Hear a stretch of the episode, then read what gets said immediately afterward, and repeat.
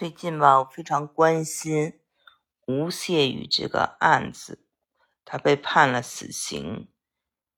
怎么说呢？很多人拍手叫快，我呢还是心里挺难过的，因为我觉得这件事没有一个人是赢家。我们可以说他罪大恶极，但是这样一个北大学子之所以变成这样，是他本质就是坏的吗？我不这么认为。我觉得，真的他是有很多的不幸，他的家庭也有很多的不幸，他的母亲有很多的不幸。但是呢，这是一个全盘皆输，没有一个人是赢家。他的家庭整个被灭门了，这样一个啊，大家培养了这么长时间的北大学子，却成为了一个杀人犯，这确实呢是一个社会的悲剧。那这个社会的悲剧，其实折射出呢，是我们在教育中出了问题。我们的教育中出了什么问题呢？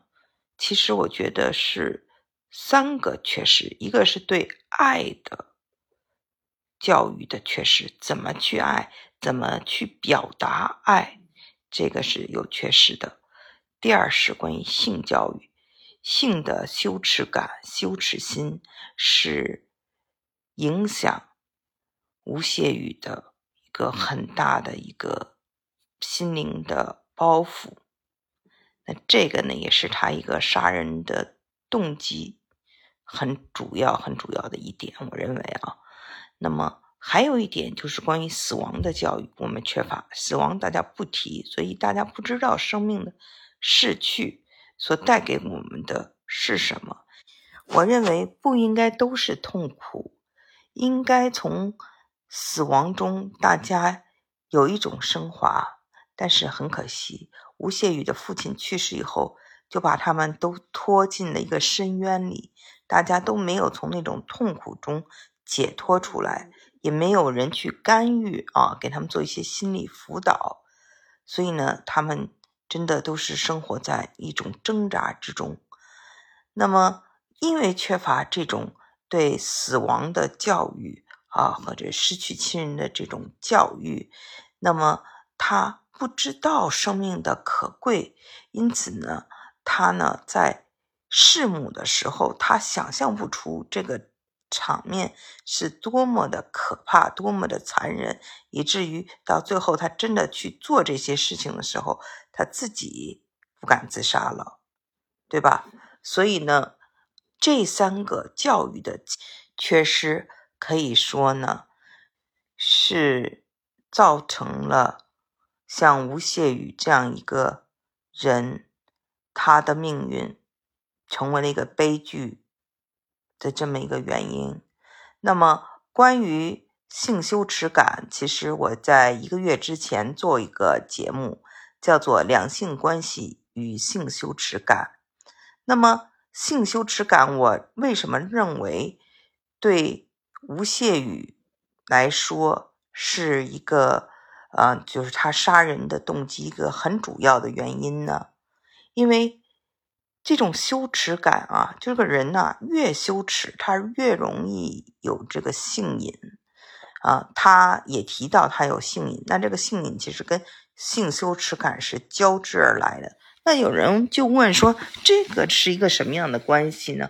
这个关系是这样的，就是一个人呢，他为什么会有瘾？他一定是要逃避什么？他一定是有一定的痛苦，不管是这个人吸毒也好，或者是啊寻求一些刺激也好，或者是性瘾，那他一定是有一些痛苦，他需要这个去摆脱。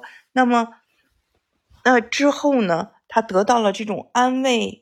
啊，暂时的安慰之后呢，他又有羞耻感，这种羞耻感又会给他带来抑郁，给他带来不高兴，很难受，不舒服。这样他呢又会寻求更多的安慰，那又去啊做同样的事情，暂时得到一些安慰，这样循环往复，没有尽头。那么马加爵啊，这个也是一个杀人犯，他跟。吴谢宇在这方面很像，他们都使用过性工作者，而且被发现了以后都觉得很丢人，所以这个丢人啊，或者这种羞耻心，是我们这个文化里面非常重要的一个负面情绪。这种负面情绪最后可能让人走上不归路，走上一种极端，这个是蛮可怕的。还有呢，就是有的时候人们越觉得羞耻，越觉得丢人，就越发的好奇，越发的感兴趣。那么，不如你把它放在光天化日之下来探讨，更加的健康。那么，越是偷偷摸摸。越是不愿意公开的去讲，人们其实越容易上瘾。而且，我们从一个生理的角度来讲，比较聪明的人呢，他身上的多巴胺呢也比较多，那么性欲旺盛也是很正常的一个现象。根据弗洛伊德的理论，这种性冲动是需要把它升华的，升华成为。比如说，艺术家画画啊，音乐家呀，舞蹈家呀，甚至我们谈到像爱因斯坦这样的人啊，像马斯克这样的人，他们呢都是非常有创造力的。那他们可以把他们的这种能量转化成一种创造力。那么这样的创造力呢，就是进步的，是正能量的，是找对了发泄的渠道。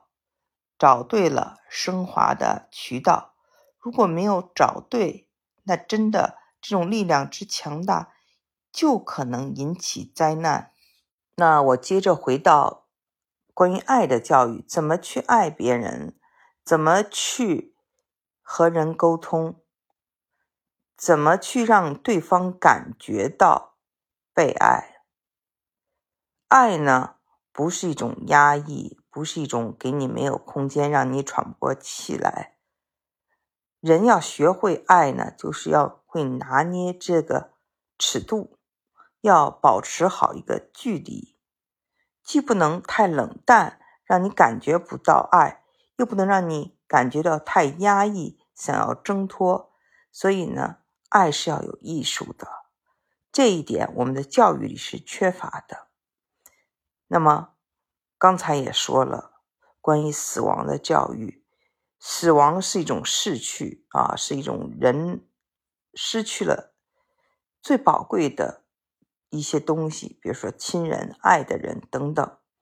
那么，因为我们的文化里不愿意提这事儿，觉得这事儿不吉利，那后续的很多这种啊干预呀，后续的很多这种啊，让人这个。怎么去处理啊？等等，就都不谈了。那不谈呢？每个人都要生老病死，都要经历这些嘛。那像这个我们之前说的，他的母亲吴谢宇啊，在他父亲去世后，自己也想死，已经有自杀倾向了。他自己有自杀倾向，就说明他已经是非常严重的抑郁症了。就要在美国就是要打九幺幺了啊，赶快报警了。那他的抑郁症啊，然后呢，又影响了他的儿子，他们两个在一块儿，你就想想得多痛苦，真的是会很难受，很难受的。可惜啊，都是没有人帮助他们，最后这个悲剧还是发生了。